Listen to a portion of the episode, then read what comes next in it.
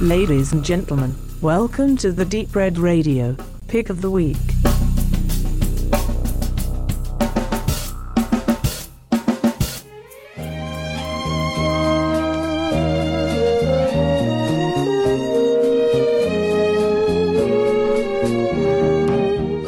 Willkommen beim Peak of the Week hier bei Deep Red Radio. Ich bin der Tobe und führe euch nun durch meine heutige One-Man-Show, die mit zweimonatiger Verspätung erscheint und ein ausgelutschtes Thema behandelt, nämlich meinen Jahresrückblick auf 2016, der eine Vorschau auf 2017 enthält. Und da ich ein Medienjunkie bin, gibt es nicht nur Kino, sondern das gelaufene Serienangebot auf die Ohren. Drum starte ich mal ohne große Umschweife. Die Golden Globes und Oscars sind durch und ich muss mit Bedauern feststellen, dass keiner meiner auf der Liste festgehaltenen Filme ausgezeichnet wurde. Eine tierische Sauerei, wie ich finde, aber das soll mich nicht davon abhalten, euch meine Favoriten mitzuteilen.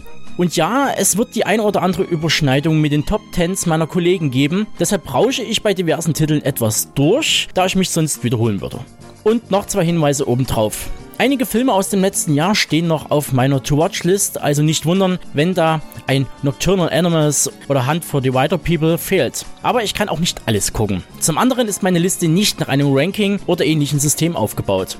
Ansonsten gilt, wie üblich, dass alle besprochenen Filme und Serien in den Shownotes verlinkt sind, entweder mit der passenden Review auf die Brett Radio oder mit einem Trailer versehen sind, äh, sofern es einen gibt.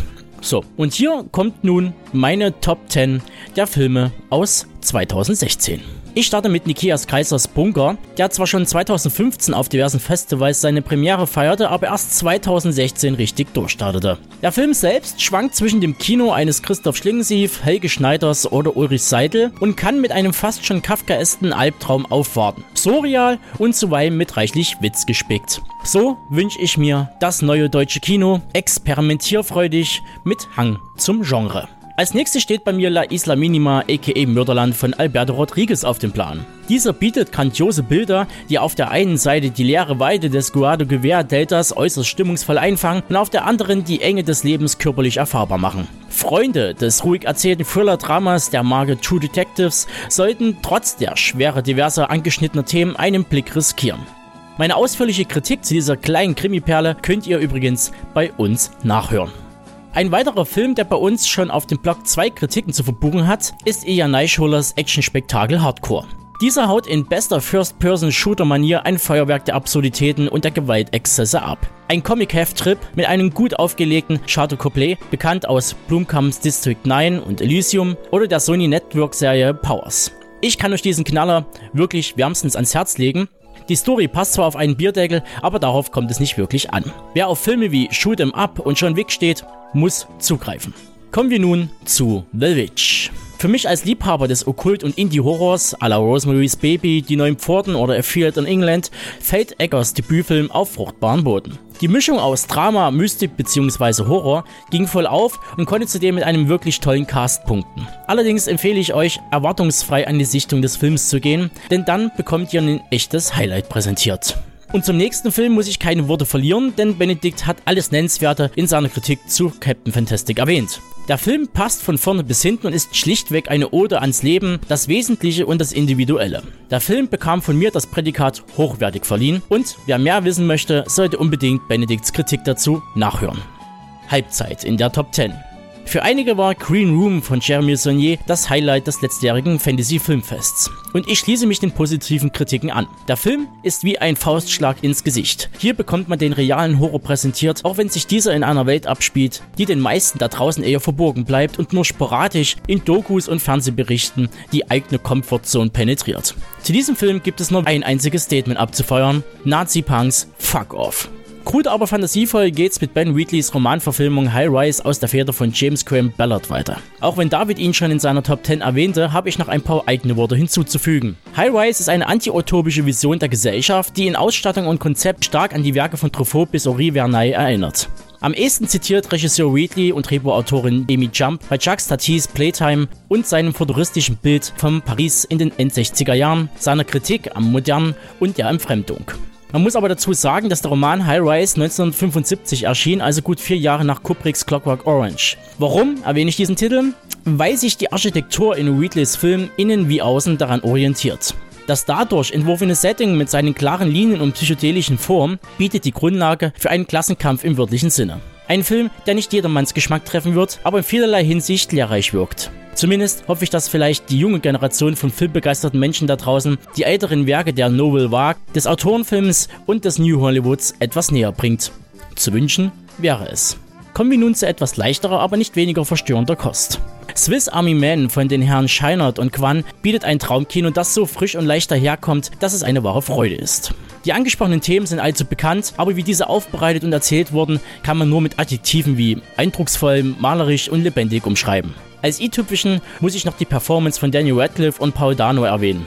Im Gegensatz zu anderen Schauspielern populärer Filmreihen schafft es Herr Radcliffe mit jedem weiteren Projekt, sich etwas mehr von seinem Kinderstar-Image zu emanzipieren. Von mir gibt es für Swiss Army Man ganze zwei Daumen nach oben. Kommen wir zum vorletzten Film in dieser Rubrik.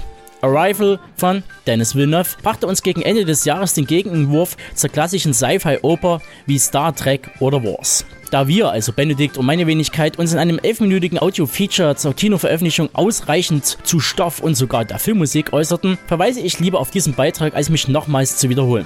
Darum komme ich schnurstracks zu Star Wars Rogue One. Über diesen Film wurde viel gesprochen, Weniger von unserer Seite als ferner von mehr oder weniger qualifizierten Blogs und Mädchenkollegen. Ich persönlich habe genau das bekommen, was ich mir schon immer gewünscht habe. Endlich gab es einen echten Krieg der Sterne zu sehen. Star Wars war nie düsterer in seinen Bildern wie in Gareth Edwards Prequel zu Lucas A New Hope aus dem Jahr 1978. Und ich könnte mir als Fanboy, der ich nun mal bin, nichts Schöneres wünschen als weitere Filme aus dem Star Wars Universum, aber dann bitte jenseits des etablierten Kanons. Und damit hätte ich meine Top 2016 der Kinofilme abgehakt. Kommen wir kurz noch zur Top 16 meiner Serienfavoriten. Den Anfang macht, welch Wunder nach unserem sehr nerdigen Recap zu urteilen, Stranger Things Staffel 1. Für mich als Kind der 80er Jahre bot die erste Staffel ein Hommage an die großen Themen und Persönlichkeiten Hollywoods der damaligen Zeit, wie Steven Spielberg, Joe Dante und Toby Hooper. Aber auch Stephen King stand für dieses Projekt Pate, wenn nicht höchstpersönlich, dann aber mit seinen Geschichten. Zudem konnte der junge und unverbrauchte Cast auf ganze Länge überzeugen. Allen voran Finn Wolfhard, Millie Bobby Brown, Gaten Matarazzo und Natalie Dyer. Ach ja, Matthew Modine war auch mit von der Partie, also Grund genug, die rund 350 Minuten durchzusuchten. Als zweite Serie führe ich nun die erste Staffel der US-Adaption von Dirk Gentlys Holistic Detective Agency ins Rennen. Die Serie wusste nebst dem tollen Mix aus Doctor Who, Utopia und Sherlock auch mit einer sehr passenden Besetzung zu überzeugen. Diese stellte sich allen voran mit Elijah Wood, Samuel Barnett, Fiona Dorff und J.D.S. Hattie zusammen. Aber auch in den Nebenrollen konnten einige bekannte Gesichter ausgemacht werden, wie zum Beispiel Michael Eklund und Michael Sandoval. Wer von euch noch annähernd Bock auf Weird Tales hat, Douglas Adams mag und den Doktor verehrt, muss unbedingt reinschauen. Ihr verpasst sonst was. Wir bleiben weiterhin bei Netflix und Black Mirror Staffel 3. Der Weggang von Charlie Brooker von Channel 4 zu Netflix hat sich in jeder Hinsicht gelohnt. Das Production Value wurde sichtlich angehoben und man konnte wieder einige Stars für die dystopische Anthologie gewinnen. Ebenso hat sich das über die vorangegangenen sechs Folgen plus dem Weihnachtsspecial geschaffene Universum als tauglich erwiesen und wird weiter ausgebaut. Immer wieder baut Brooker Verweise zu den Anfängen der Serie ein und macht die ganze Sache etwas runder als je zuvor. Die Folgen sind alle sehr hochwertig inszeniert, aber innerhalb der Staffel gab es einige Qualitätsschwankungen. So konnten Folgen wie Shut Up and Dance, San Junipero und Nosedive mit einem tollen Konzept aufwarten und führten eine bereits in der Vergangenheit angedeutete Idee fort. Andere Folgen wie Hated in the Nation waren mir persönlich zu lang und erinnerten zu stark an bereits ausdiskutierte Stoffe. So sehr es mich auch freut, dass eine vierte Staffel angekündigt und gerade produziert wird, so sehr schwankt aber auch die Angst mit, dass sich die Serie, wenn auch nicht in Gänze, dann aber in einzelnen Episoden zu stark kopiert. Ebenso fehlen mir etwas die Ecken und Kanten der ersten zwei Staffeln. Aufgrund von niedrigen Budgets musste improvisiert werden, was wiederum mehr Kreativität freisetzte. Ich kann es verstehen, wenn man als Realisator einer Idee die Möglichkeit bekommt, das umzusetzen, was man schon immer vorhatte, doch leider zieht es immer Abstriche nach sich. Im Fall von Black Mirror macht es sich bei den Inhalten bemerkbar. Und die sind für eine Anthologie mit solch einer Prämisse immanent. In meiner vorletzten Serie kommen wir zum Must-Watch des letzten Jahres, Game of Thrones. Die sechste Staffel zog sich anfangs etwas zähflüssig dahin, konnte mich aber dann ab der zweiten Hälfte mit großen Events und tollen Bildern in den Band ziehen. Ebenso wie unser jährlicher Recap namens Nightwatch FM zu besagter Staffel, in dem wir euch ohne Sinn und mit wenig Verstand reichlich Infos, Trivias und Krempel auf die Ohren klatschen. Will sagen, zur sechsten Staffel will ich keine weiteren Worte verlieren, außer dass diese wie immer sehr ansehnlich und unterhaltsam war. Die letzte Serie im bunten Reigen ist ebenfalls ein HBO-Produkt und hört auf den Namen Westworld. Eine Serie, die sich um menschliche Abgründe, Roboterethik und Transhumanismus dreht. Das Setting, falls nicht bekannt, ist ein Freizeitpark im besten Western-Style, bevölkert mit allen möglichen Stereotypen. Besonders die Darstellung der Maschinerie hinter dem Vergnügen übt auf mich einen besonderen Reiz aus. Hier geht es im übergeordneten Sinne um Storytelling, Charakterentwicklung und dem Triggern von Events und vielen weiteren Begriffen, die man heutzutage mit Computerspielen in Verbindung bringt. Jedoch ist hier der Verlust physisch spürbar. Besonders das Ensemble des Parks, das im Hintergrund, sobald irreparabel auf den ersten Blick oder im Geiste bzw. Chip nicht der Norm entspricht, vernichtet wird. Bezüge zur nationalsozialistischen Rassenhygiene oder eher passend zur Euthanasie sind nicht von der Hand zu weisen. Den Machern ist mit Westworld ein starkes Stück TV-Geschichte gelungen, das in mehreren Ebenen funktioniert und nachwirkt. Deshalb spreche ich eine hundertprozentige Empfehlung für diese Serie aus. Weitere Serien, die das Prädikat sehr gut verdienen, es aber leider nicht in meine Top 5 schafften, sind The Expanse, Peaky Blinders, Daredevil, Hold and Catch Fire, Fortitude, Luther, No Offense und Narcos. Wer dennoch etwas erfahren möchte, soll in die Shownotes schauen. Zu einigen Titeln gibt es auch die passende Besprechung.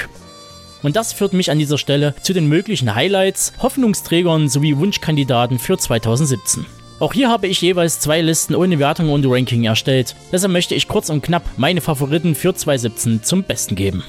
Eine Serie, die bereits schon läuft und mindestens einen Daumen hoch bekommt, ist die im Beginn des 19. Jahrhunderts angesiedelte Serie Tabu mit Tom Hardy in der Hauptrolle. Das Setting ist schnell erklärt. Der Brite James Delaney kehrt nach einem zwölfjährigen Aufenthalt in Afrika zurück nach London, um den Tod seines Vaters zu rächen. Im Gepäck hatte er 14 gestohlene Diamanten und die Idee, seine eigene Company zu gründen, um im britisch-amerikanischen Krieg mitzumischen. Die Ausstattung von Tabu ist grandios und erinnert vom Konzept her an Peaky Blinders gemischt mit Scorsese's Gangs of New York. Darüber hinaus ist die Serie nicht nur für Fans des Brit-TV, sondern bietet einen interessanten Blick auf eine Zeit der politischen und wirtschaftlichen Umwälzungen. Ich kann für Tabu nur eine außerordentliche Empfehlung aussprechen. Weiter geht's mit Neil Gaimans American Gods für den Sender Stars. Was mich allerdings etwas unruhig werden lässt, habe ich doch die Befürchtung, dass das Ganze trotz der mitwirkenden Schauspielriege in den Trash abrutscht. Ich bleibe an und gespannt und werde im schlimmsten Fall dicke Tränen in meinen heißgeliebten Roman vergießen. Vergießen ist ein gutes Stichwort, denn neben Tränen kann man auch einiges Blut verlieren. Deshalb ist ein weiteres mögliches Serienhighlight Babylon Berlin von Tom Tykwer für den Sender Sky. Die Serie beruht auf dem historischen Kriminalroman von Volker Kutscher und führt uns in das Berlin der 20er Jahre an die Seite von Kommissar Gerion Rath. Mit ganzen 40 Millionen Produktionskosten gilt die Serie jetzt schon als das teuerste Projekt in der deutschen Medienlandschaft. Und ich drücke diesem Unternehmen beide Daumen. Denn wenn die Filmlandschaft versagt, muss eben das Fernsehen die großen fiktionalen Stoffe erzählen. Traurig zwar, aber eine Richtung, die ich schon seit einigen Jahren prognostiziere. Ansonsten gibt es noch etliche Staffelfortsetzungen diverser Serien, auf die ich mich freue. Zu nennen wäre da Game of Thrones Staffel 7, welche in verkürzter Form, nur mit 7 Folgen, erst ab 16. Juli startet. Als nächstes folgt The Expanse Staffel 2, einer der besten Sci-Fi-Serien der letzten Jahre. Ebenfalls in die Verlängerung gehen Top of the Lake und No Offense. Die Überraschung des Jahres dürfte aber die mit 25 Jahren Verspätung anlaufende dritte Staffel von Twin Peaks sein, zu der man bisher nur sporadisch kleine Infohappen in Erfahrung bringen konnte. Und zu guter Letzt wirbt Netflix mit Marvels Iron Fist, die eher inspirationslos dahin plätschert, dem Punisher Spin-off und den Defenders sowie jeweils die zweite Staffel zu Dirk Gently und Stranger Things, die sich wohl aufgrund des Trailers und der veröffentlichten Episodentiteln wie The Pumpkin Patch, The Secret Cabin oder The Brain stark in Richtung 80er Horror bewegt. Was natürlich gut zum Ausstrahlungstermin um Halloween passt. Wir, also Benedikt, Felix und meine Wenigkeit werden natürlich mit einem zeitnahen Recap aufwarten. Doch bis dahin müssen wir uns noch etwas gedulden und schauen mal auf die Top 10 der Kinofilme in diesem Jahr.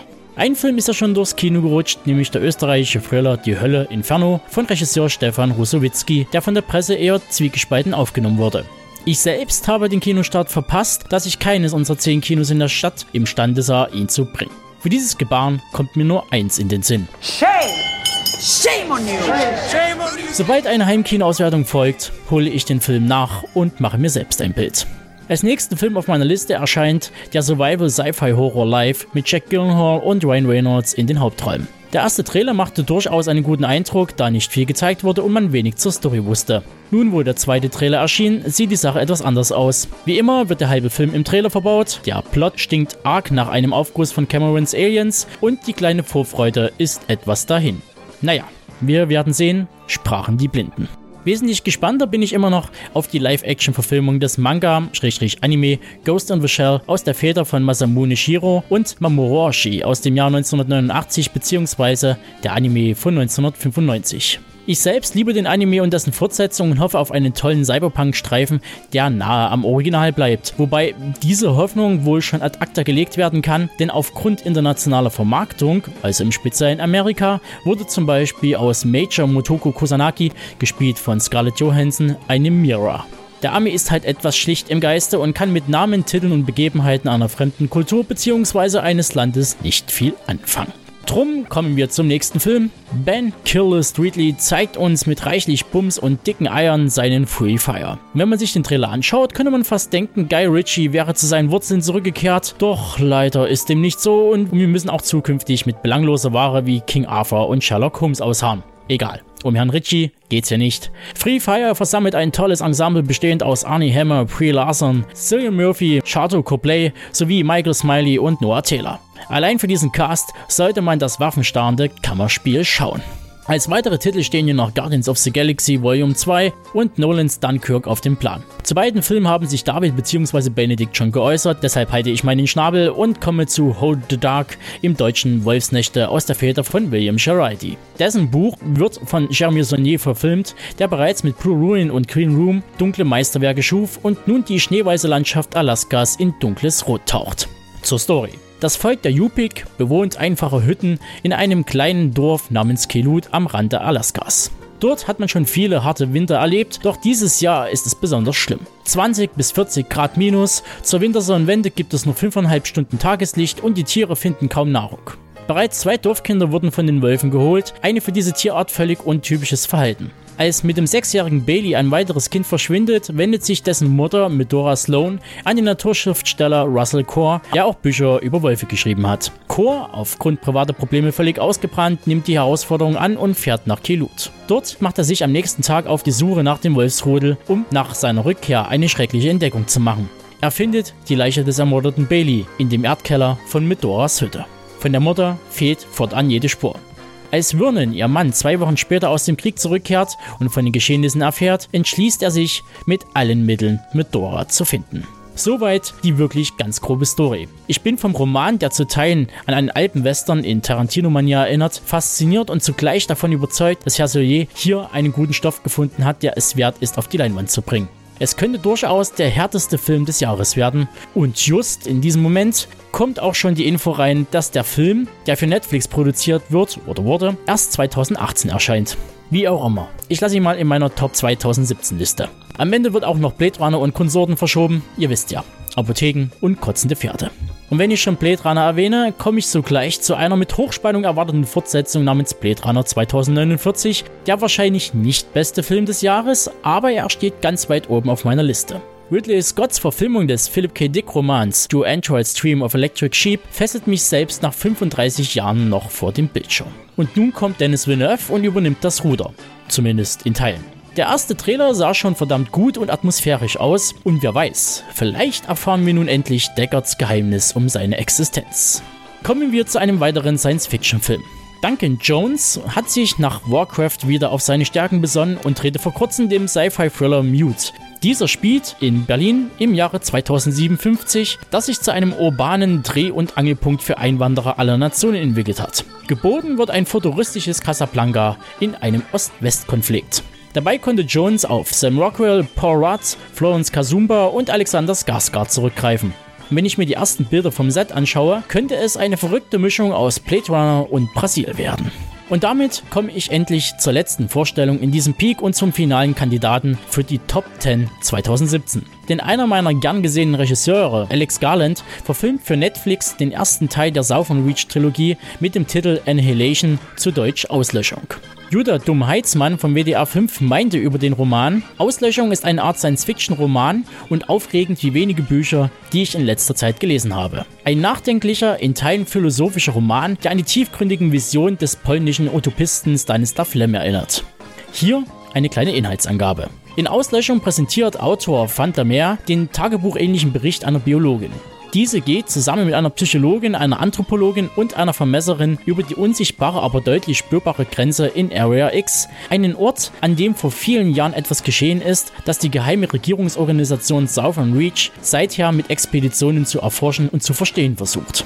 Doch das ist schwer angesichts der Auswirkungen von Area X einer Ansammlung ganz besonderer Habitate, in denen es vor allem eines gibt. Wilde Natur und beängstigende Metamorphosen. Verwandlungen und Veränderungen innerlich wie äußerlich. Verwandlungen und Veränderungen, die trotz einprogrammierter Hypnosebefehle auch vor den vier Frauen keineswegs Halt machen, die im nutzlosen Schutz der Anonymität nach Area X entsendet werden und das sich immer weiter ausdehnt. Diese vier Frauen werden verkörpert von Natalie Portman, Black Swan, Tessa Thompson, bekannt aus Creed, Jennifer Jason Leigh, kennen vielleicht einige als Daisy in The Hateful Eight und Gina Rodriguez zu sehen in Peter Burks Deepwater Horizon. Also ich erwarte einen aufregenden Film mit starken Frauen und einem fesselnden Plot, der zuweilen an die Kurzgeschichten von Ted Cheng erinnert. Und damit schließe ich diesen etwas überlangen Peak of the Week ab und hoffe zudem, dass ihr trotz Verspätung meinerseits noch die eine oder andere Empfehlung mitnehmen konntet. Der nächste Peak wird wieder etwas zeitnah erscheinen und kürzer ausfallen. Versprochen. Und bis dahin, schaut regelmäßig auf unserem Blog, empfehlt uns weiter und lasst einen Kommentar zurück, wenn euch das gefällt, was wir tun. Und ich sage jetzt leise Bye bye.